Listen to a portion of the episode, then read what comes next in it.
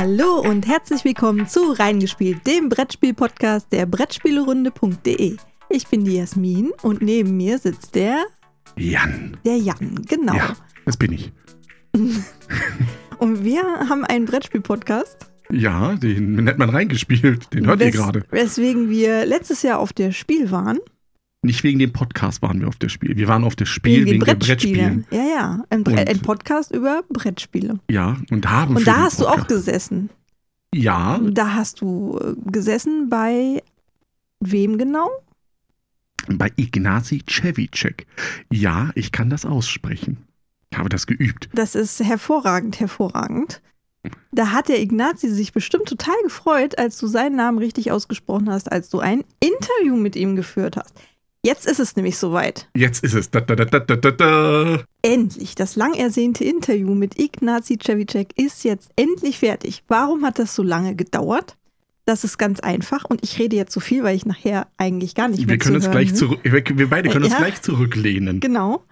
Also es hat so lange gedauert, weil das Interview war natürlich auf Englisch, weil Ignacy Cevicek kann kein Deutsch und wir können kein Polnisch. Eigentlich war es auf Penglisch. Also ja, ja. Polnisch ist Englisch. Wir können aber alle beide oder alle drei Englisch. Und da wir aber nicht davon ausgehen können, weil wir ein deutschsprachiger Podcast sind, dass ihr alle Englisch könnt und dem Ignazi mit dem Penglisch folgen könnt. Außerdem würde ja Daniel sonst die ganze Zeit auf seiner Denglisch-Glocke rum, der würde sich ja zu Tode glockeln. Haben wir uns voll Arbeit gemacht. Ich habe alles erstmal transkribiert, also verschriftlicht, was da gesagt wurde in diesem Interview. Und dann hat der liebe Daniel der mit der Denglisch-Glocke von den Spielträumers uns den Ignazi gemacht und den transkribierten Text, der ja eigentlich erst noch auf Englisch war, ich habe ihn auch noch übersetzt, ähm, ja. dann in Deutsch für euch eingesprochen und wir haben jetzt ein synchronisiertes deutsches Interview mit Ignazi Cevicek für euch. Viel Spaß. Hallo Ignazi, als erstes möchten wir dir zu den Nominierungen für Detective gratulieren. Zur Nominierung für das Kennerspiel des Jahres und auch zur Nominierung für den Inno-Spielpreis. Wir lieben dein Spiel und sind begierig auf neue Fälle. Was sind also deine Pläne für das Detective-System? Äh, äh, Wir haben hier in Essen Detective Season 1 angekündigt. Dies ist unser Plan, um mit Detective ein größeres Publikum zu erreichen, neue Spieler. Es werden drei unabhängige Fälle enthalten sein, also keine Kampagne. Auch der Preis wird niedriger sein, denn wir möchten damit in den Buchhandel. Über all die verschiedenen Medienkanäle haben Leute von unserem Spiel gehört. Sie haben gehört, dass es ein sehr gutes Detektivspiel ist und dass es Stunden dauert, aber sie möchten es ausprobieren. Dies ist also eine simplere Version. Es gibt also Detective Season 1, wie erwähnt, mit drei sehr verschiedenen Fällen. Fällen. Das wird später im Jahr 2020 sein. Wir werden natürlich noch mehr Inhalte haben und während wir hier gerade sprechen, liegen wir in den letzten Zügen der Bearbeitung. Die letzten Handgriffe für den ersten eigenständigen Fall von Rob Davio aus der Signature-Serie. Wir haben es bereits letztes Jahr angekündigt und nun ist er endlich fertig und wird Anfang 2020 veröffentlicht werden. Natürlich ist er phänomenal. Ich habe ihn gespielt und natürlich liebe ich ihn. Es handelt sich um ein Spiel, das man kauft und als Event für einen Spieleabend hat. Also ein Fall für einen Spieleabend. Die Box wird in etwa so wie eine Exit-Box sein, damit Käufer wissen, okay, das ist also ein Erlebnis für einen Abend, gleiches Preissegment. Es ist ein Erlebnis, das zwei bis drei Stunden dauert und Rob hat die Handlung in die 70er Jahre verlegt. Wir befinden uns also in den 70ern und es wird eine Leiche auf einem Parkplatz gefunden. Zusätzlich werden wir noch weitere Ankündigungen und neue Inhalte während der PortalCon im Januar 2020 haben.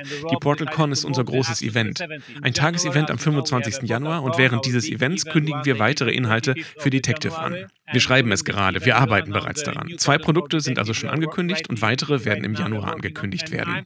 Wie ich sagte, wir haben ja letztes Jahr bereits darüber geredet. Ich liebe Detective. Ich bin super glücklich, dass das Spiel so gutes Feedback bekommt. Ich bin sehr stolz darauf, dass es Preise gewinnt und gute Rezensionen. Aber neben all dem genieße ich es sehr, daran zu arbeiten. Für mich ist das eine Win-Win-Situation. Es besteht eine Nachfrage, die gut fürs Geschäft ist. Aber all die Arbeit, ich liebe das Playtesting, die Entwicklung. Aber in meinem Büro habe ich, das könnt ihr in meinem Vlog sehen, dort habe ich wegen dem Erfolg von Detective ein Whiteboard. Dort habe ich alle Karten an meiner Wand. Zu jeder Zeit habe ich einen Fall dort hängen, etwas, an dem ich arbeite. Das ist der Grund, weshalb das Whiteboard nun ein Teil meines Büros ist und ich liebe es. Ich hoffe, das geht für die nächsten paar Jahre so weiter, bis ich es mal satt habe. Aber für die nächsten zwei, drei, vielleicht vier Jahre möchte ich mehr Fälle schreiben, damit das einfach Spaß macht. I really want to write more stories because I'm having great time with that. Du hast gesagt, dass neue Fälle erscheinen, Season 1, die Standalone-Fälle. Nutzen die auch die Antares-Datenbank? Ja, für die Season 1 Box nutzen wir dieselbe Antares-Webseite. Für die Signature-Serie, weil die Handlung in den 70ern spielt, wir vermeiden zu viele Spoiler, die Antares-Webseite wird eine Bibliothek simulieren, die ihr als Ermittler besucht. Ihr geht also in die Bibliothek, fragt nach Archiven und so weiter und ihr werdet Informationen bekommen. Natürlich gibt es in den 70ern eigentlich keine Webseiten. Das Layout wird anders sein und wenn ihr die Bibliothek betretet, werdet ihr Dokumente durchsuchen müssen. Mit diesem Modul als eine Webseite können wir Spieler wieder mehr in die Story einbeziehen. Wir ändern das Layout und einige Elemente und die Spieler sollen sich fühlen wie, wow, das ist anders, wir sind in den 70ern. Also ja, wir spielen damit und wir haben Spaß und viele Ideen. Ich bin sehr glücklich damit.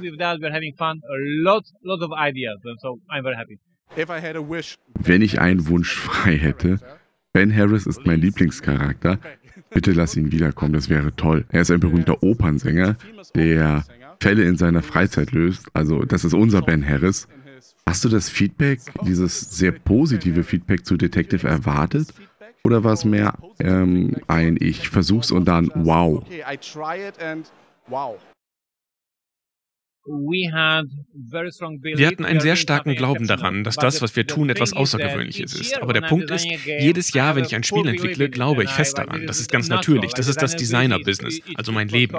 Ich arbeite seit 20 Jahren in der Branche. Ich habe gelernt, dass ich immer aufgeregt bin und man nie wissen kann, wie ein Spiel sich entwickelt. Insbesondere vor einem Jahr. Da hatte ich sehr schlechte Kritiken für First Martians. Es war sehr, sehr schlechtes Feedback. Es läuft also so, ich glaube, ich habe ein gutes Produkt und ich liebe es, aber ich weiß nicht, was passieren wird. Und dann fuhr ich zum Gathering of Friends an die Niagara-Fälle. Es war im Frühjahr 2018. Dort zeigte ich das Spiel zum ersten Mal in der Öffentlichkeit.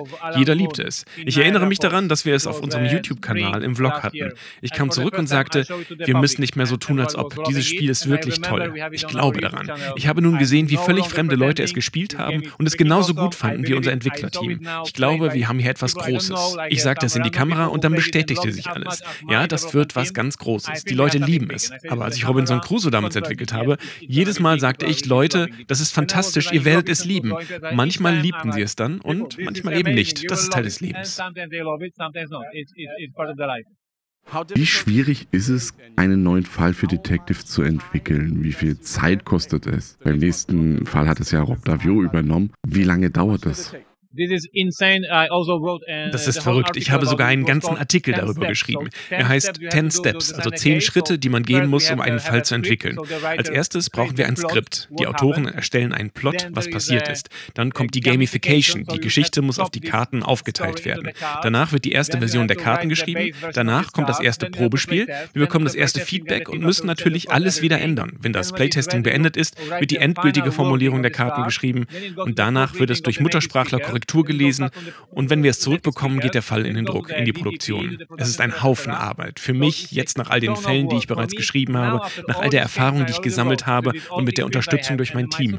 Ein einfacher Fall wie Suburbia, der Messefall, den wir hier vorstellen, so ein einfacher Fall, braucht etwa einen Monat Vollzeit in der Entwicklung. Es ist also jeder einzelne Tag über vier Wochen hinweg, bis ich es von meiner Wand nehmen kann und in die Produktion geben kann. Aber in diesen vier Wochen habe ich nicht nur Detective, ich bin Besitzer der Firma und ich habe so viele Dinge in meinem Kopf. Es ist also schwierig. Auf der einen Seite weiß ich, dass ihr Kunden gerne mehr Fälle hättet. Ich würde sie euch gerne geben, aber es dauert so lange, sie fertigzustellen. Und es gibt noch etwas anderes, das wir beachten müssen. Wir können es nicht überstürzen. Wenn wir es überstürzen und zu schnell neue Fälle machen, würden die schlechter werden. Und das bringt doch nichts. In Detective gibt es keinen mechanischen Kniff. Das ganze Spiel basiert auf einer guten Geschichte und die kann man nicht überstürzen, denn bei Detective spürt man den Unterschied. Es hat keine elegante Mechanik, nein, es gibt keinen Kniff. Es ist nur die Geschichte, die man liest. Und darum muss die gut sein. Aber wir bemühen uns, schneller zu werden. Vielleicht ist das genau wie bei Time Stories. Da wurde am Anfang ja auch versprochen, in jedem Quartal kommt eine Erweiterung und dann dauerte es viel länger. Jetzt freut man sich, oh, es gibt einen neuen Time Stories Fall. Ist es eigentlich schwierig, Spieler für die Testpartien für Detective zu finden? Wenn man es einmal gespielt hat, dann kann man es ja nicht nochmal spielen. That's uh, super difficult. That's why we Das ist wirklich schwierig. Wir haben bereits berichtet, dass es das erste Mal war, dass bei Portal Games jeder einzelne Angestellte ein Spiel getestet hat. Das schließt die Buchhaltung und die Lagermitarbeiter mit ein. Jeder war beteiligt. Ich habe jeden mit ins Boot geholt, um zu helfen. Wir brauchen die Hilfe. Für Empires of the North, für Preta Porte hatte ich meine drei Geeks und wir spielten immer und immer wieder. Detective habe ich mit meinen Geeks gespielt und brauchte danach neue Leute. Also ja, auf der einen Seite ist es schwierig, so viele Leute zum Testen zu finden. Auf der anderen Seite war es das erste Mal, das allererste Mal, dass die gesamte Firma so in ein Projekt involviert war. Jeder redete darüber und in der Mittagspause wurde geredet, hast du es schon gespielt? Nein, noch nicht. Spoiler mich nicht, ich bin noch nicht so weit. Jeder redete darüber auf dem Flur. Hast du den zweiten schon gespielt? Ja, wir haben ihn schon getestet. Alle haben diskutiert. Während dieser paar Monate haben alle in der Firma für das Projekt gelebt. Normalerweise sind da immer mehrere Spiele, wie bei Pret à Ich designe ein Spiel, ich entwickle ein Spiel und dann erfahren meine Angestellten, dass es veröffentlicht wird. Und die sind nicht beteiligt, weil sie es nie gespielt haben. Dieses Mal war wirklich jeder beteiligt. Und für die Firma, den Firmengeist, war es sehr erfrischend. Es war gut. Detective brachte uns also nicht nur viele Auszeichnungen und positives Feedback, es gab uns auch positive Energie im Büro, Interaktion zwischen den Mitarbeitern. Es war großartig.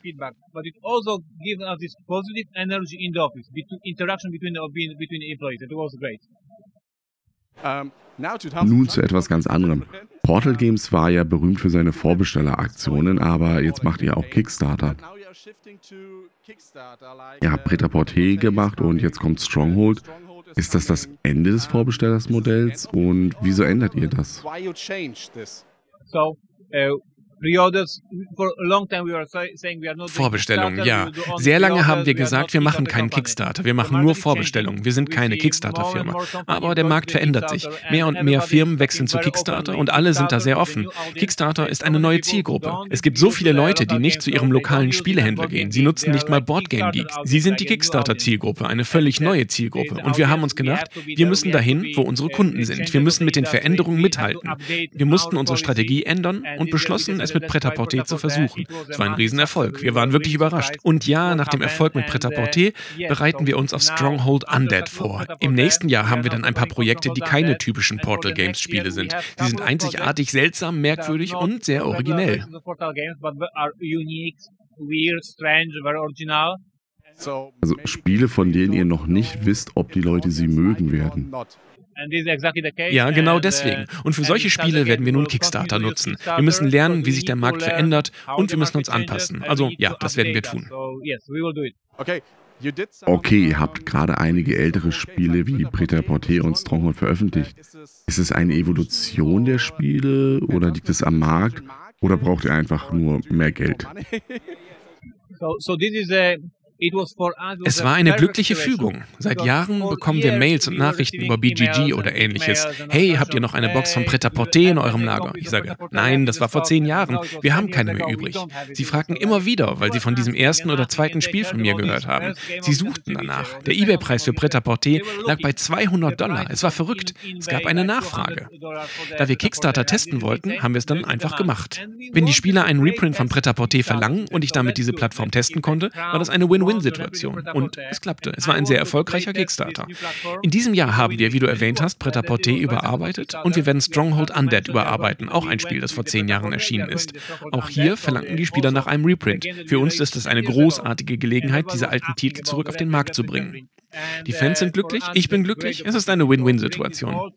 Für 2020 haben wir neue Projekte, die keine Reprints sind, ganz neue Projekte. Wir werden also noch sehen, wie sehr wir uns verändern und anpassen. Aber Pret-à-Porter lief für alle Seiten gut. Jeder ist glücklich. Ich bin glücklich, die Kunden sind glücklich. Die einzigen, die nicht glücklich sind, sind die Leute, die diese Spiele für 200 Dollar bei eBay verkauft haben. Tut mir leid. Ich bin von Beruf Softwareentwickler. Wenn ich meinen alten Code anschaue, dann sage ich oft zu mir, was habe ich da nur getan? Ist es dasselbe für dich mit Pret-à-Porter?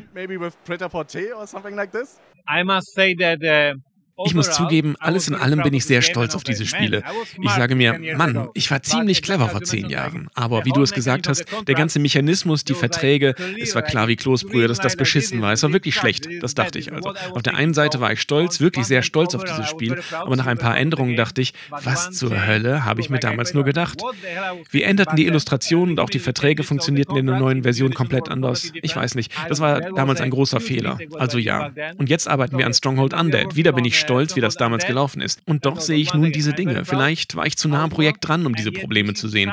Und nun, nach diesen vielen Jahren, sehe ich, das ist schlecht und das muss geändert werden. Also ich bin einerseits stolz auf meine Spiele, andererseits sehe ich auch Schwächen, die ich nun ganz einfach ausbessern kann. Eine Frage zum Imperial Settlers Roll and Ride. Das Spiel bekommt ja sehr gemischte Rezensionen. Auf der einen Seite ist der großartige Kampagnenmodus, auf der anderen Seite steht dieses, wie soll ich das nur zählen, das Spieler überfordert. Hast du diese Resonanz erwartet? Hast du sie kommen sehen? Und hast du mit deinen Testspielern mit den Tokens gespielt? Denn wenn man die Tokens aus dem Original Imperial Settlers benutzt, ist das ja alles viel einfacher. Also ja, ich hatte die Tokens aus dem Original Imperial Settlers benutzt. Manche unserer Spieltester hatten gesagt, wie soll ich die Ressourcen zählen? Und wir so, zähl sie einfach. Kannst du bis fünf oder sieben zählen? Stell dich nicht so an. Wir dachten, es wäre kein großes Problem. Aber jetzt sehen wir die Rezension, die ihr schreibt, und es ist genau wie du sagst, Leute, die das Original Imperial Settlers besitzen und die Tokens haben, haben auch keine Probleme, keine Beschwerden, sie lieben das Spiel. Und Leute, die kein Imperial Settlers besitzen, müssen die Ressourcen irgendwie mit einem Stift zählen. Sie beschweren sich. Das war also na, vielleicht ein Fehler von uns. Wenn wir etwas für die Verwaltung hinzugefügt hätten. Wir hatten das sogar. In einem unserer Prototypen hatten wir ein kleines Board, wo man markiert hat, wie viele Ressourcen man hat. Wir haben entschieden, es wegzulassen. Das war vielleicht ein Fehler, aber das fasziniert mich. Ich habe darüber mit Steven Monaco geredet. Ich bin nun seit 20 Jahren in diesem Business und trotzdem lerne ich jedes Jahr etwas Neues. Es gibt immer etwas, wo du siehst, das hätte ich besser gekonnt. So etwas gibt es immer. Denn wir sind so involviert, so tief im Projekt drin, dass wir immer auch ein Stück der Perspektive verlieren.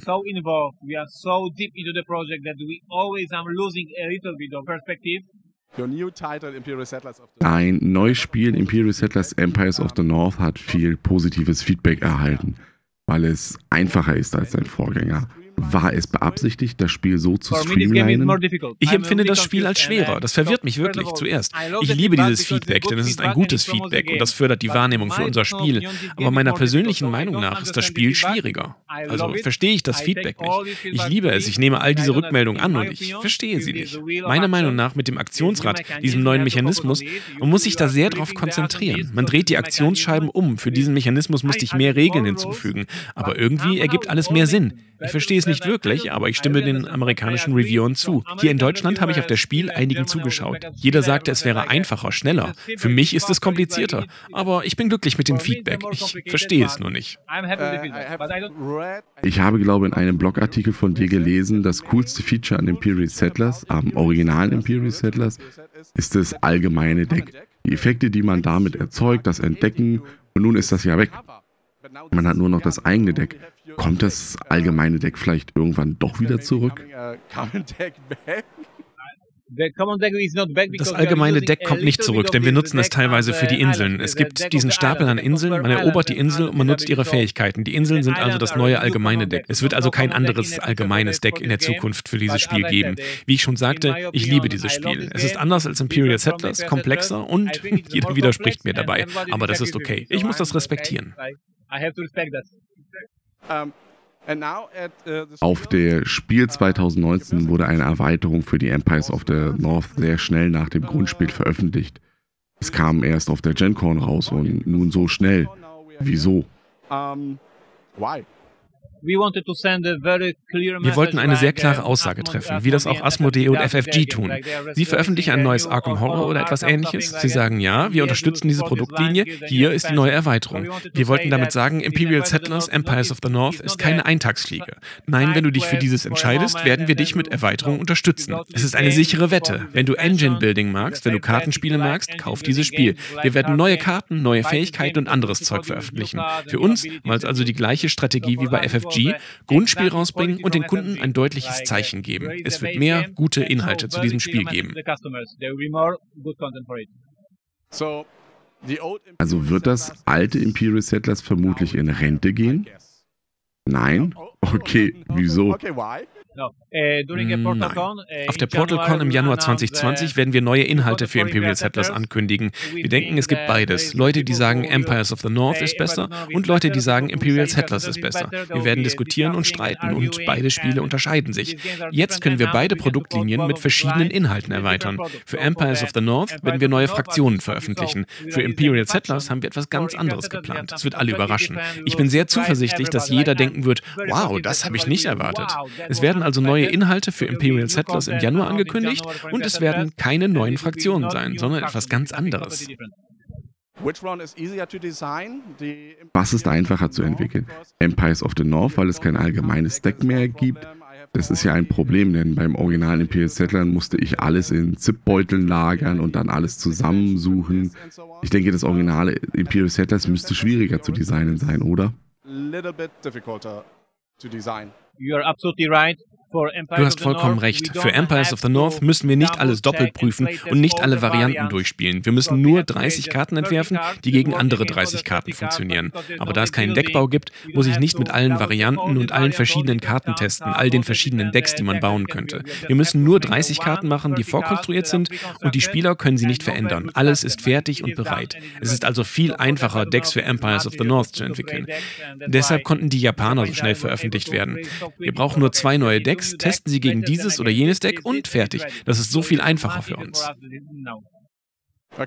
Zur letzten Frage. Was sind deine Pläne für die Zukunft?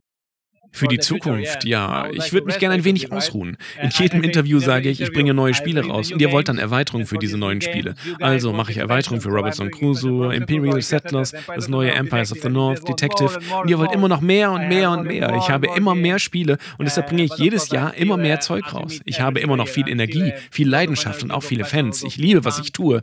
Also möchte ich einfach gesund bleiben und dann werde ich auch mehr Inhalte machen. Also mein Plan für nächstes Jahr, mehr Detective, mehr Imperial Settlers, Settlers, mehr Empires of the North und vermutlich auch mehr Messen und Conventions. Du wirst also, du wirst also Du wirst also alle Vorlieben bedienen. Die Story-Liebhaber mit Detective, Engine Building und Deckbau mit Imperial Settlers, die Strategen mit Stronghold und so weiter und auch die Eurogamer mit Prêt-à-Porter. Uh, ja, und in diesem Jahr habe ich Johanna Kijanka eingestellt. Sie ist jetzt meine rechte Hand im Bereich Entwicklung und sie ist so brillant, so unglaublich. Sie hat die Mystery Tales Erweiterung mitdesignt. Sie hat mit mir an Empires of the North gearbeitet und auch die Japanese Islands Erweiterung mitentwickelt. Jetzt ist es also im Grunde Ignacy und Johanna. Das ist magisch, sie ist brillant. Sie ist meine beste Angestellte seit Jahren. Sie hilft also und sie ist verantwortlich für Robinson Crusoe und Empires of the North, mehr als ich es bin. Ich bin eher verantwortlich für Detective. Ich schreibe also mehr und sie arbeitet mehr an den Karten. Zusammen sind wir ein tolles Team. Ich bin sehr stolz darauf, sie mit an Bord zu haben. Sie hat bei mir erst im Juni angefangen, seit ein paar Monaten also. Okay, danke für das Interview. Ja, also das war jetzt das Interview. Mhm. Einige Infos sind ja jetzt nicht mehr ganz so taufrisch. das ist richtig. Ähm, wir hoffen, dass das nächstes Mal vielleicht ein bisschen schneller geht. Wir haben jetzt zum Beispiel beschlossen, das machen wir nicht nochmal. Also wir machen schon das jetzt noch zusammen. Doch, wir machen ja, ja, wie passt das jetzt zusammen? Wir machen das nicht nochmal und es gibt neue. Ja, zum Beispiel das Transkribieren, das kann man sich ganz toll einkaufen. Das lassen wir dann transkribieren. Ja, also das war das Größte, war eigentlich wirklich ja. diese Übersetzung von gesprochener Nein, die, die, Sprache in äh, Schrift. Das nennt einfach. man transkribieren. Ja, aber man kann es vielleicht auch nochmal in einfachen das Worten, äh, das in einfachen Worten auch nochmal rausbringen. Ja. ja, das hat einfach unheimlich viel Zeit gefressen. Weil er so schlecht zu verstehen war. Und du hast natürlich im, im Interview, im Original, noch die ganze Zeit die Messe im Hintergrund, weil es ja auf der Messe Deswegen war. Deswegen das hört man, hat man auch noch gehört. Die ganze Zeit. Der ist nicht ganz sauber, der Klang. Ich habe halt schon versucht, jetzt viel rauszufiltern, aber so ein Grundrauschen einer Messe ist einfach schlecht wegzubekommen. Also zusammengefasst haben wir jetzt unser Versprechen eingelöst. Wir haben dabei was gelernt. Ja, mhm. ja. in Zukunft wird das also noch besser. Und ah, setz mich nicht unter Druck. Jetzt habe ich hier ganz fiese. Bei euch da aber auch die Frage, war das okay so für euch? Ne? Also auch, wie habt ihr das empfunden? War das äh, cool, wie wir das gemacht haben? Oder sagt ihr, Mensch, nee, die Arbeit hättet ihr euch auch Hätte sparen lieber können? lieber das Original gehört. Richtig, ähm, ich verstehe das sowieso alles irgendwie. Das interessiert uns auch. Dazu könnt ihr uns natürlich schreiben unter Twitter, Instagram. Eine Mail soll es auch geben. Einladen und uns persönlich sagen. Ich meine, eine Einladung haben wir schon. Oder ihr schickt uns eine Nachricht auf YouTube, auf Twitch. Wir sind fast überall vorhanden. Ja, und in der nächsten Woche, Spoiler, Spoiler, wird es wieder ein Interview geben. Da hatten wir es aber leichter, weil unser Interviewpartner Deutsch spricht. Wenn ihr wissen wollt, wer das ist, müsst ihr nächste Woche halt wieder einschalten. Und bis dahin diesen Podcast einfach kostenlos abonnieren. Bis dahin. Tschüss, sagen Jasmin und der Jan. Ciao. Ciao.